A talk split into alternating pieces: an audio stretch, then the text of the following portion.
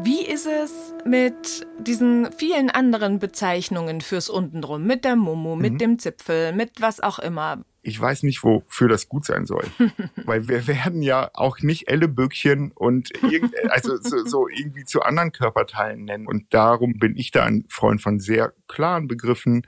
Vulva, Vagina, innere Lippen, äußere Lippen, Klitoris, Hoden, Vorhaut, Penis, das sind für mich so die Begriffe, wo dann nämlich auch jeder weiß, was gemeint ist. Und die Erwachsenen brauchen, wenn dann Verniedlichung oder ähnliches. Die mhm. Kinder brauchen die erstmal gar nicht. Mhm. Für die ist das ein Eigenname, so wie ich sage, dass der Baum, mhm. das Haus, die Kuh, der Penis, macht keinen Unterschied.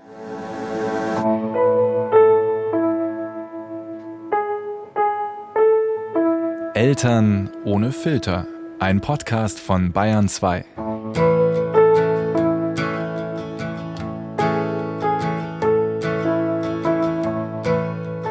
Let's Talk About Sex heißt's heute hier bei Eltern ohne Filter.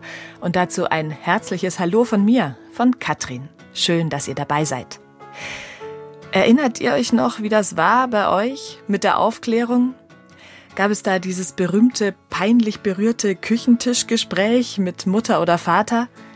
Hat euer Biolehrer auch so rumgestammelt wie meiner? Oder haben das mit der Aufklärung eh Bravo und Pausenhofgespräche erledigt? Egal wie, jetzt stehen wir Eltern auf der anderen Seite. Jetzt haben wir Kinder. Kinder mit Fragen, Kinder in einer Zeit mit Internet. Kinder, denen wir dabei helfen wollen, sexuell selbstbestimmte Menschen zu werden. Wie das geht, das habe ich mit ihm besprochen. Mein Name ist Carsten Müller. Ich bin 40 Jahre mittlerweile. Von meiner Ausbildung her bin ich Sozialpädagoge und damit Zusatzausbildung Sexualpädagoge und Sexual- und Paartherapeut. Und privat bin ich Ehemann und eben auch liebender Vater von zwei wundervollen Kindern. Wie alt sind Ihre Kinder? Ähm, fünf und zwei. Oder ah, falsch, wird fünf. So. Noch nicht fünf. und Mädchen oder Junge? Ein Junge, ein Mädchen. Normalerweise berichte ich hier im Podcast ja gerne mal aus meiner Familie. Dass meine Tochter nicht so gern ihr Zimmer aufräumt zum Beispiel. Oder dass ich manchmal mit dem Muttersein ganz schön struggle. Wenn es meine Beziehung betrifft, dann frage ich meinen Partner, ob es okay für ihn ist, dass ich hier davon erzähle. Diesmal fand ich, dass es zu sehr die Intimsphäre meiner Fünfjährigen verletzt, wenn ich zum Thema Sexualität bei Kindern Beispiele von ihr einbringe. Und da ging es dann auch schon los mit dem Grübeln. Was genau bedeutet denn eigentlich kindliche Sexualität? Ja, kindliche Sexualität ist einfach auch was, was ganz viel im nicht sexuellen Raum erstmal stattfindet. Da geht's ganz viel um Gefühle, um Emotionen, um Körper und eben auch so diese, diese kindliche Neugierde von, wie sieht jemand anders eben da auch aus? Und bin ich Junge, bin ich Mädchen? Vielleicht weiß ich auch gar nicht, ob ich Junge oder Mädchen bin. Also auch da geht's ganz viel um Identität, um Selbstwert. Da geht's aber auch um sich selber schöne Gefühle machen. Da geht's um kindliche Doktorspiele und alles das ist aber eben was, was erstmal mit unserer Erwachsenensexualität überhaupt nichts zu tun hat. Und wenn der Schalter schon mal umgelegt wird in unserem erwachsenen Kopf, dass das nichts mit Erwachsenensexualität zu tun hat, wenn Kinder sich an Stofftieren reiben, wenn die sich schöne Gefühle machen, wenn die sich zusammen ausziehen bei so körperlichen Rollenspielen. Ich glaube, dann ist schon viel gewonnen, weil dann wird man eben da auch einen individuellen Blick drauf haben, weil kindliche Sexualität ist auch einfach was total egozentrisches. Kein Kind der Welt wird morgens seine Kindergartentasche packen und sagen, so, heute mache ich ein körperliches Rollenspiel in der Kita. Es entwickelt sich aus der Situation. Ist es getan damit, es als eine spielerische Herangehensweise zu bezeichnen? Ach, ich finde, das, das kann man schon erstmal auch in diese Schublade packen. Ich würde hinzufügen, dass es eben einfach erstmal ein völlig normaler Entwicklungsschritt ist und dass da keine Auffälligkeit ist oder auch kein Anzeichen ist, sondern dass das erstmal völlig normal ist. Und so wie eben dann Entwicklung ist, manche sind da schneller, bei manchen kriegt man das mehr mit, bei manchen weniger. Also ich tue mich da immer so schwer, auch ähm, das werde ich oft so gefragt, so mit Altersangaben und so. Und da denke ich immer, boah, lass uns doch die Kinder auch einfach deutlich mehr Kind sein und dann ist es doch auch ideal. Und dass da eine Verunsicherung entstehen kann, keine Frage. Ich bin auch, dass ich manchmal dann als Vater und dann, wenn ich nicht als Sexualtherapeut in so eine Situation platze, muss ich auch erstmal kurz einmal Luft holen, durchatmen und sagen, so, und jetzt mal hier Hosen wieder an, Hände waschen gehen und dann spielen wir mal ein anderes Spiel. Und ich glaube, je lockerer, lockerer in Form von gelassener man selber auch damit umgeht und auch mit seiner eigenen Sprachlosigkeit manchmal das so ein bisschen auch darüber lachen kann, ähm, das ist was, was dem Thema unglaublich gut tut. Das mit dem Lockersein, das musste ich mir selbst erst antrainieren. Wenn meine Tochter mitkriegt, dass ich meine Tage habe, ihr kennt das, allein auf Klo, das war mal früher. Also wenn sie das sieht und Fragen stellt, dann ist es mir total wichtig, ganz normal darüber zu reden. Einmal im Monat blute ich aus der Scheide. Das geht den meisten Frauen so und so weiter. Mittlerweile kann ich das. Anfangs war das schon sehr ungewohnt für mich, muss ich zugeben. Woher das kommt, erzähle ich gleich noch. She said, look, passing time gives love a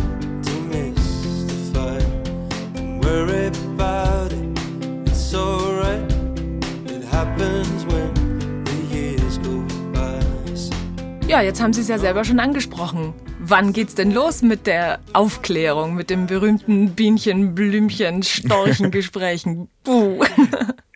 Ja, in meiner Auffassung beginnt das schon ganz früh, nämlich schon auf dem Wickeltisch. Also dass da eben einfach Körperteile auch benannt werden. So, ich mache dir jetzt deine Vulva sauber, ich lege nochmal den Hoden zur Seite, damit ich da sauber machen kann. Auch das wird schon ein Gespür für Körper ausmachen. Und dann geht es in meiner Auffassung bei der Aufklärung von Kindern jetzt auch gar nicht um das große Aufklärungsküchengespräch, was man dann führt, sondern mir geht es dann darum, wenn Fragen von den Kindern kommen, dann da auch alters- und entwicklungsentsprechend drauf zu antworten. Und da muss ich nicht aus der Pistole geschossen antworten, da darf ich mir Zeit verschaffen, da darf ich auch mal mit PartnerInnen überlegen, wie man darauf antwortet, aber ich habe die Verantwortung. Und ich finde, das ist doch auch schön, weil wenn ich die Verantwortung habe, dann bin ich doch auch maßgeblich mit dafür verantwortlich, das Bild von Liebe, Partnerschaft und Sexualität zu prägen. Und warum sollen wir das anderen Menschen überlassen? Mhm. Warum sollen wir das schlechtesten Fall sogar Google überlassen oder wem auch immer? Mhm. Weil die Fragen sind ja nicht weg, wenn ich sie nicht beantworte. Ganz im Gegenteil, sie werden eher noch spannender.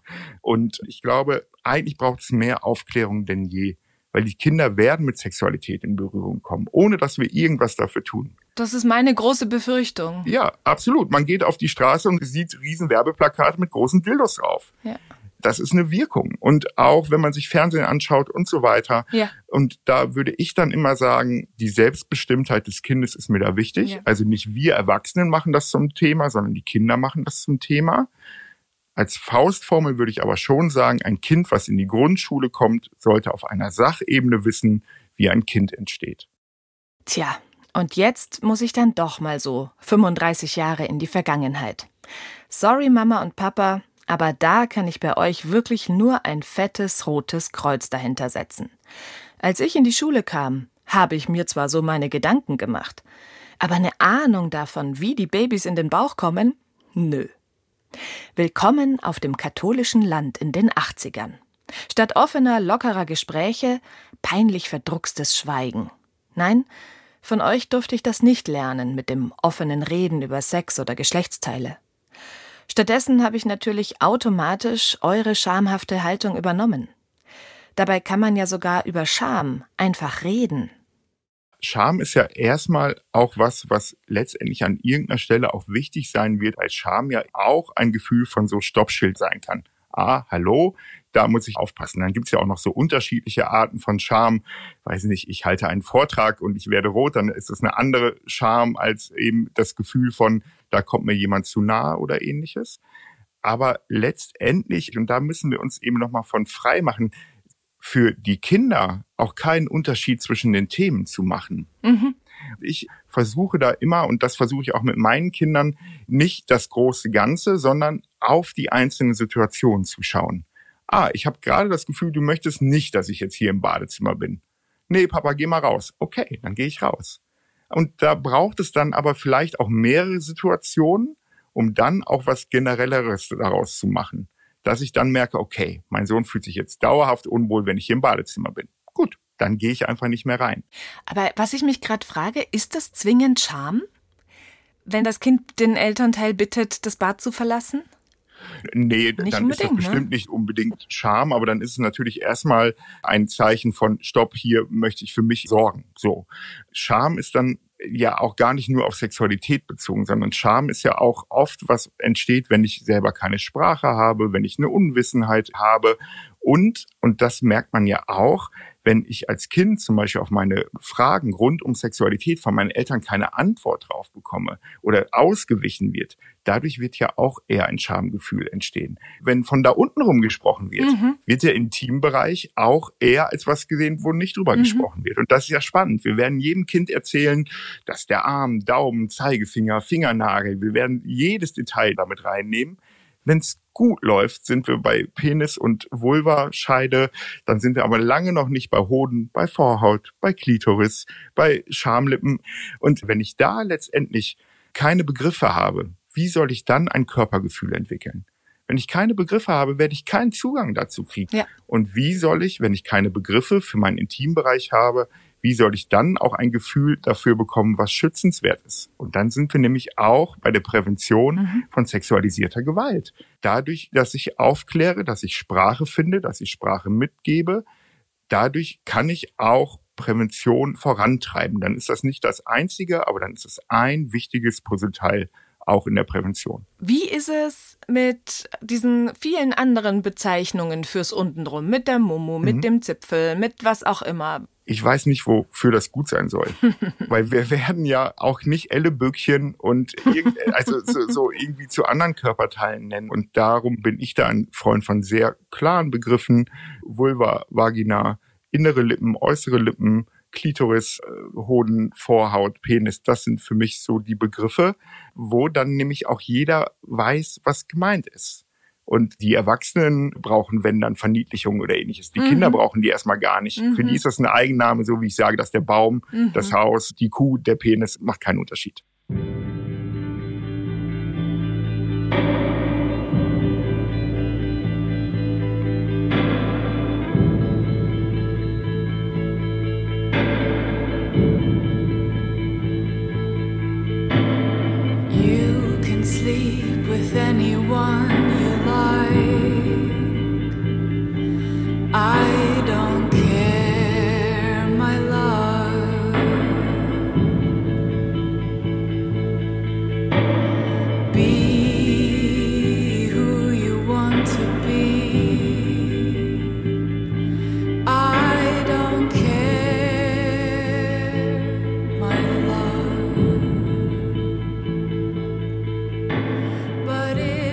Mein Wissen über Sex und Geschlechtsteile, das habe ich mir dann halt nicht von meinen Eltern, sondern aus Büchern oder der Bravo geholt. War schon okay. Was ich aber aus heutiger Sicht besonders schade finde, ich hatte in meiner Kindheit nicht das Gefühl, einfach offene Fragen stellen zu können. Etwas, das ich bei meinem eigenen Kind anders machen wollte und will. Ich erinnere mich an unser erstes Gespräch, als meine Tochter zum ersten Mal etwas in diese Richtung. Ich weiß es nicht mehr genau, was es war gefragt. Ich weiß nicht, ob es war, wie entstehen Kinder oder wie kommen Kinder in den Bauch. Ich weiß es ehrlich gesagt nicht mehr. Mhm. Ich weiß noch, wo wir waren. Wir sind am See spazieren gegangen und ich erinnere mich, dass ich habe immer so peu à peu Dinge gesagt und habe immer gewartet, ob sie dann noch mehr will, also ob sie konkreter fragt. Also ich habe ihr nichts vorenthalten, aber ich habe ihr dann einen Satz gegeben, auf dem ich sie habe rumkauen lassen und ob sie dann noch konkreter was wissen wollte oder nicht. Ja, völlig. Und das war damals nicht der Fall. Mhm. Das kam dann zu einem späteren Zeitpunkt wieder. Ja, super. Aber genau das meine ich. Und das finde ich auch total wichtig, weil wir werden doch, wenn ein Kind danach fragt, wie das Auto funktioniert, werde ich auch nicht das komplette Szenario von Motor, Getriebe, Einspritzpumpe und so weiter erzählen, sondern ich werde sagen, das hat einen Motor und fährt. Ja. Und dann kann vielleicht noch die nächste Frage kommen, aber vielleicht eben auch nicht. Würden Sie sagen, jedes Kind kommt noch vor der Einschulung, weil Sie haben ja gerade gesagt, bis zur Grundschule sollte da ein Wissen vorliegen. Mhm. Jedes Kind kommt von sich aus noch vor der Einschulung zu irgendwelchen Fragen in dem Zusammenhang? Ich würde sagen viele, aber bestimmt auch nicht alle. Und dann auch da würde ich jetzt nicht mit Einschulung, Schultüte und wir am nächsten reden. Tag sprechen will. so. Äh, man kann ja auch Themen setzen, ohne sie konkret in die Gespräche zu bringen. Also irgendwie Literatur anzuschaffen und die einfach mal ins Bücherregal zu stellen. Letztendlich kann ich dadurch wieder das Zeichen setzen, ah, bei uns darf auch über Sexualität gesprochen werden und da hast du Informationen. Und irgendwann wird das dann auch kommen. Mhm. Und selbst wenn es dann nicht kommt, weil es wird auch junge Menschen geben, da sind Eltern, warum auch immer, nicht die passenden Ansprechpersonen. Mhm. In letzter Instanz reicht es dann aber auch, das Gefühl zu vermitteln. Und wenn es hart auf hart kommt und bevor es richtig auf den Boden knallt, haben wir hier aber ein sicheres Netz. Und da, glaube ich, wird es eben auch deutlich leichter sein, mit Kindern über Sexualität zu sprechen, als dann mit pubertierenden Menschen um die 14, 15. Mhm. Wenn die aber wissen, als Kind habe ich da auch meine Fragen beantwortet bekommen, dann habe ich nämlich genau dieses Netz. Und das ist doch das, was auch mein Ziel als Vater dann auch ist, letztendlich auch meinen Kindern das Gefühl mitzugeben. Und wenn es richtig scheiße läuft, ja, dann kann ich auch immer noch zu Mama und Papa kommen. Ich überblicke jetzt noch nicht so viele Altersstufen, dadurch, dass ich noch ein recht junges Kind habe. Mhm. Würden Sie sagen, dass die Kinder, vorausgesetzt man fängt früh an mit diesen Fragen beantworten, dass die Kinder das schon steuern? Also was ich mir vorstelle, ist, dass ein Gespräch mit einem Zehnjährigen anders klingt und da geht es auch um andere Dinge. Also da erwacht vielleicht auch schon eine Art Sexualität, die nicht mehr kindliche Sexualität ist. Mhm. Also haben Sie da so Stufen oder sagen Sie, nee, das Kind leitet das schon. Also das Kind wird Sie als Eltern anleiten in dem, was es wissen möchte und wie es möchte, dass man mit ihm spricht das glaube ich schon, dass viel da vom Kind ausgehen wird. Und trotzdem glaube ich einfach auch so Informationen, gerade wenn Kind auch in Pubertät kommt, über Periode und eben auch über Samenerguss, da schon Informationen auch nochmal zu geben, damit man einfach vorbereitet ist, wenn auf einmal die Schlafanzughose nass ist, wenn auf einmal Blut in der Unterhose ist, da auch gemeinsam schon mal Binden einzukaufen und einfach letztendlich das ja schon auch nochmal vorbereiten. Das finde ich schon ist auch ein Teil unserer Elternverantwortung. Und da letztendlich wird es auch genug Gesprächsanlässe geben. Wenn man gemeinsam Fernsehen schaut, wenn man gemeinsam durch die Fußgängerzone läuft und in der Drogerieabteilung an den Kondomen und mittlerweile ja auch Sextoys vorbeiläuft und so, da nicht scheu sein, auch diese Anlässe zu nutzen. Plus eben, wenn dann so einschneidende, in Anführungsstrichen, Ereignisse kommen darf, würde ich dann schon auch nochmal ein, zwei Sätze im Vorfeld drauf verlieren. Auch so, wenn es um Fragen geht, wann ist das denn, wann passiert das denn und so, da würde ich immer große Zeitspannen nennen, um einfach sich auch wieder finden zu können. Weil es wird total komisch sein, wenn ich sage, ja, und das ist mit zwölf so, mhm. und dann ist es aber erst mit 14 so. Also, ne, und wenn ich dann sage, das kann von 10 bis 14, dann habe ich einfach wieder mhm. diesen Normalitätsaspekt mit drin.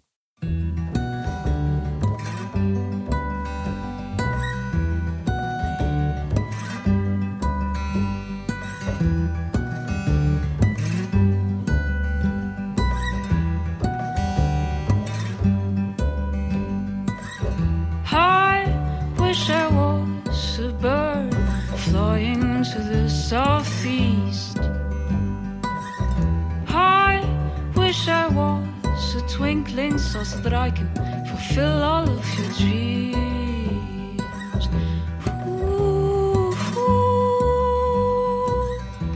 Im Herbst kommt meine Tochter in die Schule. Carsten Müllers Faustregel hat sich bei uns von ganz allein ergeben. Sie weiß, wie Babys gezeugt werden, sie kennt die Sexualorgane oder hat zumindest alle Begriffe schon mal gehört. Seit sie drei ist, kamen immer mal Fragen von ihr. Außerdem haben wir ein Bilderbuch, das sie phasenweise mehrmals hintereinander vorgelesen bekommen möchte, und dann steht's wieder monatelang unangetastet im Bücherregal. Trotzdem kann ich natürlich nicht in ihren Kopf reinschauen. Ich weiß nicht, welche Vorstellungen oder Bilder von Sexualität sie hat, ob sich vielleicht Missverständnisse beim Beantworten ihrer Fragen ergeben haben. Grundsätzlich finde ich das auch nicht schlimm. Im Gegenteil. Ich vertraue ihr da, dass sie schon kommt, wenn sie was nicht versteht. Ich muss aber zugeben, dass mich ganz manchmal und ganz leise etwas beunruhigt. Dieser Schulhof sind dann halt doch nicht mehr die 80er. Ich habe total spät, äh, ich glaube mit Anfang 20, mal meine ersten pornografischen Fotos gesehen. Das ist, glaube ich, sogar für meine Generation, ich bin ziemlich genauso alt wie Sie, äh, relativ spät. Aber ich weiß, dass das bei mir echten Schock auf eine Art hinterlassen hat. Ich war mhm. Anfang 20, ich habe das dann schon auch verarbeiten können. Aber ich weiß eben auch, dass solche Bilder äh, auf dem Grundschulhof auf dem Handy Absolut. rum gezeigt werden. Ja. Und ich will meine Tochter, ich kann sie davor nicht bewahren, dass es so ist, aber ich will Sie stärken, dass der Moment für Sie nicht so schockierend ist. Mhm. Glauben Sie, dass das reicht, wenn Sie einfach nur, also sie ist voll aufgeklärt, Glauben Sie, dass das schon reicht oder kommen da jetzt noch Stufen, sage ich mal, auf mich zu. Wie sie kommt jetzt im Herbst in die Schule, dass man dann in der ersten Klasse nochmal anders über sowas spricht, in der zweiten nochmal anders oder wie, wie läuft das weiter? Also es wird schon eine bunte Tüte sein. Und trotzdem glaube ich, ist erstmal da ganz schön viel schon mal geschafft, indem dass ich einfach schon Dinge in die Waagschale geworfen habe. Äh, insofern, dass ich einfach schon mal Wörter mitgegeben habe, dass ich über Gefühle und Emotionen vielleicht auch nochmal gesprochen habe. Ich finde auch, solche Informationen mitzugeben, ja, und erwachsene Menschen haben auch Sex miteinander, wenn sie eben keine Babys in die Welt setzen mhm. wollen, sondern weil es mhm. eben auch schön ist. Und wenn ich dann aber die Info gebe, Erwachsene haben Sex miteinander, dann habe ich nämlich schon mal die Info gegeben, dass Kinder keinen Sex miteinander haben, dass Erwachsene keinen Sex mit Kindern haben und so weiter. Also habe ich auch mhm. schon wieder auf der Präventionsebene was gemacht. Und ich werde einfach das Wirkungspotenzial dadurch deutlich geringer haben. Und wenn ich dann über Wirkungspotenziale spreche, dann finde ich, ist das auf der einen Seite so eine Aufklärung auf einer Sach- und Emotionsebene. Plus sowas wie Bindungserfahrungen kommen natürlich da auch rein. Sie sind gerade wahnsinnig theoretisch. Ich komme gerade noch nicht so gut hm? mit. Ja, also irgendwann werden die Kinder in der Grundschule mit Pornografie in Berührung kommen. Und wenn ich dann vorher als Kind aber eben positive Bindungserfahrungen gemacht habe, ich weiß, ich kann Dinge ansprechen, ich werde ernst genommen, meine Meinung ist wichtig. Und ich habe auch schon Wissen um Sexualität, dann wird das Wirkungspotenzial von diesen Bildern, die ich da sehe, einfach geringer sein. Weil ich beispielsweise das Vertrauen meiner Tochter gegeben habe, dass sie mit mir auch über solche Dinge sprechen kann. Ja, das und dass ich eben auch weiß, was ich da dann sehe, dass das Sex ist. Und mhm. vielleicht habe ich auch die Info bekommen, ja, und es gibt auch im Internet Bilder, wo Sex gezeigt wird, der vielleicht anders aussieht, als den ganz viele Menschen zu Hause tun. Wie machten ihr das? Viele von euch haben bestimmt schon Schulkinder. Welche Schulhoferfahrungen kriegt ihr so mit? Und wie geht's euch und euren Kindern damit? Habt ihr noch Tipps? Schreibt uns doch gern eine Mail oder eine Nachricht aufs Handy. Adresse und Nummer stehen in den Show Notes. Auch bei Instagram könnt ihr euch mit uns drüber austauschen. Wird mich echt interessieren, so als noch nicht Schulkind Mama. Don't join the machines. They're making their gear wheels forget that they can turn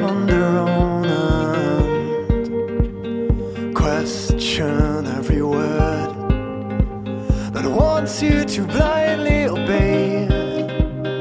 They can't make you follow.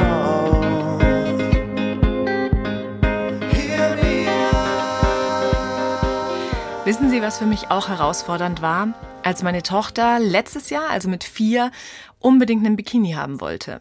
Das kann ich sehr verstehen. Das, das fände ich auch herausfordernd. Ja, ich, also es ist ein total bekanntes Bild. Wir haben hier in der Nähe einen Badesee, da sind wir ganz oft und die meisten kleinen Mädchen tragen Bikinis. Bevor ich ein Kind hatte, vor allem bevor ich ein Kind hatte, was selber einen haben wollte, habe ich immer gesagt, finde ich schwierig, finde ich sexualisierend. Kleine Mädchen haben keine Brüste, warum sollen sie obenrum sich abdecken? Trotzdem habe ich dann auch schon gedacht, ja, ab einem Alter von, keine Ahnung, drei, vier verstehe ich auch, warum sie nicht nur Höschen tragen, sondern dann eben diesen, diesen Ganzkörperbadeanzug, also nicht Ganzkörper, der Einteiler, den auch ich als Kind hatte. Und also jetzt kam eben meine Tochter daher und wollte unbedingt ein Bikini haben. Und weder mein Partner noch ich waren da besonders begeistert davon, aber es ist uns wichtig, dass sie mitbestimmen darf. Und dann habe ich so ein bisschen mit Freundinnen gesprochen darüber, wie die denn das sehen und so weiter und bin am Ende dann dabei gelandet, dass dieses Bild des, da wird ein Kind sexualisiert, eigentlich eine Erwachsenensicht wiederum ist. Und dass ja ihr Thema viel mehr ist, mir gefällt das. Also sie ist auch tatsächlich modisch wahnsinnig interessiert. Also sie hat das einfach, glaube ich, modisch gereizt. Und dann habe ich auch gedacht, ja, dann ist es eben diese spielerische Art, möglicherweise schon mit Geschlechtsidentität. Also ich möchte es nicht rein auf auf Mode runterbrechen, sondern natürlich hat es was mit ich bin ein Mädchen, ich trage ein Bikini zu tun. Aber es hat nichts damit zu tun, warum trägst du ein Bikini, du hast ja keinen Busen, so, oder? Ja, nee, total. Und diese Differenzierung, die sie aufmachen, ist ja total wichtig, dass wir Erwachsenen letztendlich dann nämlich kindliche Körper sexualisieren und nicht die Kinder selber. Wo ich wahnsinnig werde, das habe ich schon in ein paar Kitas erlebt, wenn es da so feste Regeln gibt, dass zum Beispiel im Sommer, wenn die draußen planschen, matschen, wie auch immer, dass da die Mädchen einen Badeanzug oder Bikini tragen müssen. Das ist eine absolute Sexualisierung von kindlichen Körperschemata.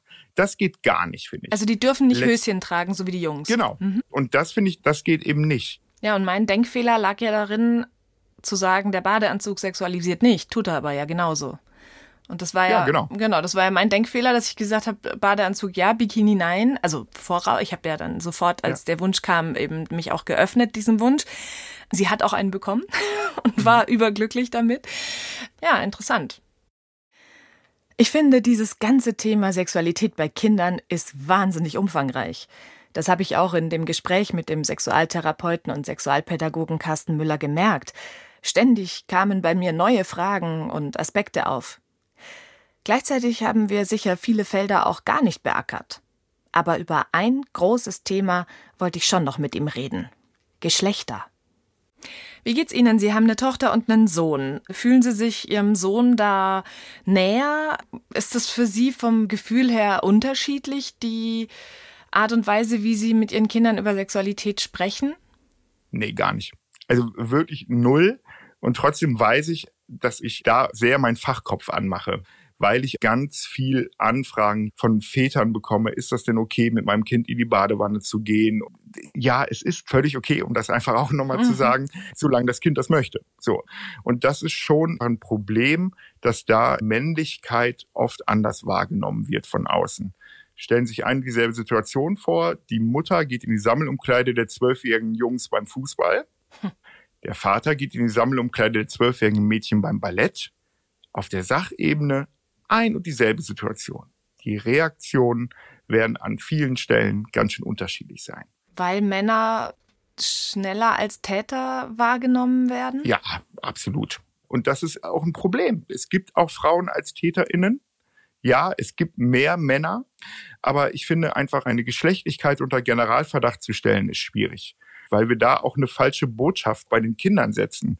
Eigentlich musst du nur von Männern Angst haben. Bei den Frauen passiert nichts. Und das stimmt eben auch einfach. Nicht. Absolut. Und ich fühle mich umgekehrt als Mutter irgendwie entgeschlechtlicht, weiß nicht, ob es sowas gibt, sondern immer auf dieses Muttersein und dieses Pflegepersonsein.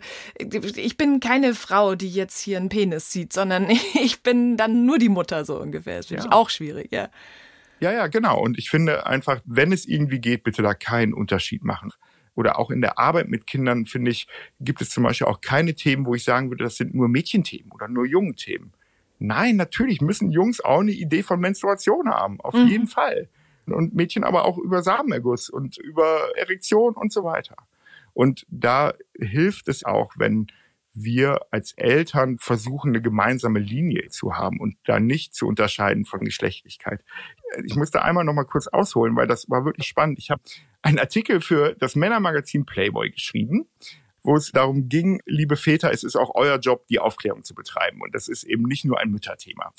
Und das war total spannend, wie viele E-Mails ich da von Vätern bekommen habe. Boah, danke für diesen Impuls, ich habe mich das nur nicht getraut. Ach, aha. Und das finde ich spannend, inwieweit wir Vätern überhaupt das zutrauen und den Raum dafür geben und die Möglichkeit geben. Und dann will ich nicht sagen, die armen, armen Männer. Nee, nee, nee, die armen, armen Männer können sich auch den Raum nehmen, wenn sie das denn wichtig erachten. So. Mhm. I was looking at the picture yesterday.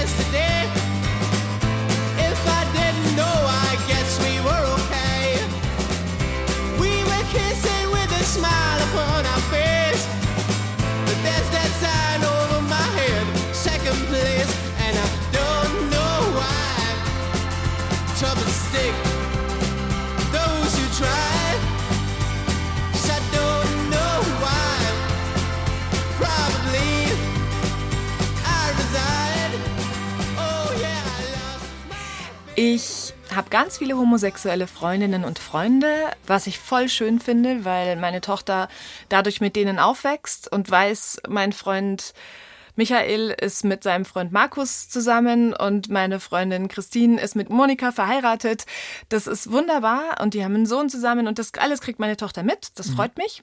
Womit ich mich echt schwer tue, ist Transgeschlechtlichkeit zu vermitteln. Mhm. Manchmal stellt sie so Fragen wie, könnte ich, wenn ich groß bin, auch ein Mann sein? Mhm. Und die beantworte ich dann nicht mit Nein. Aber es fällt mir schwerer, das so mehr in den Alltag einzubinden. Also ich werde mit Sicherheit kein einziges Mal zu ihr sagen, wenn du dich mal in einen Jungen verliebst, dann, sondern ich werde immer sagen, wenn du dich mal in einen Menschen verliebst oder in einen Jungen oder ein Mädchen verliebst, mhm. dann. So. Man kann super sagen, wenn du dich in einen Menschen verliebst. Schön, gell? Ich entdecke das auch so für mich in dieser ganzen Gender-Debatte, einfach viel öfter Mensch zu sagen. Ist wunderbar. Weil da hat man nämlich dann wirklich eben auch alle, alle, Menschen mit drin. Ja. Wie würden Sie das dann bewerten? Also wie wichtig ist es wirklich, diesen ganzen Blumenstrauß auch aufzumachen, was Geschlechtlichkeit mhm. betrifft? In einem Kinderalter? Ich finde, wenn es zum Thema gemacht wird, dann eben genau so, wie Sie sagen, dann auf jeden Fall ich sage schon manchmal dann auch sowas, ja, es gibt eben aber auch nochmal mehr als nur Jungen und nur Mädchen. Da weiß man das eben bei Geburt noch nicht ganz genau, ob das Junge oder Mädchen ist, weil man das eben auch nicht sehen kann. Also sowas könnte man sagen, ohne das Thema auch so unglaublich groß zu machen. Also da auch wieder, wenn es größer gemacht wird, dann von den Kindern. Also zum Beispiel, wenn jemand schwanger ist in der Umgebung und sie fragt, wird es ein Junge oder ein Mädchen, dass mhm. man dann sagt, ja, entweder wird es ein Junge oder ein Mädchen oder vielleicht wird es auch ein Baby, bei dem man erst denkt, es ist ein Junge, aber es ist vielleicht was anderes oder es ist was ganz anderes ich glaube, das kann man machen. Also ich finde, man muss das auch eben nicht überstrapazieren. Also mhm. da muss man, glaube ich, ganz gut gucken so. Ich finde, der Schlüssel ist ja erstmal überhaupt eine grundsätzliche Offenheit bezüglich Geschlechtlichkeit. Und wenn man das erstmal als Grundannahme vermittelt, ich glaube, dann ist man ja schon fünf Schritte weiter. Weil das ist ja gar nicht mal so einfach. Also wie schwer ist es bitte, Unisex-Klamotten für Kinder zu bekommen? Mhm. Und wenn man da, natürlich, wenn du Bock auf die pinken Schuhe hast, mein lieber Sohn, hier, bitte, viel Spaß mit den pinken Schuhen.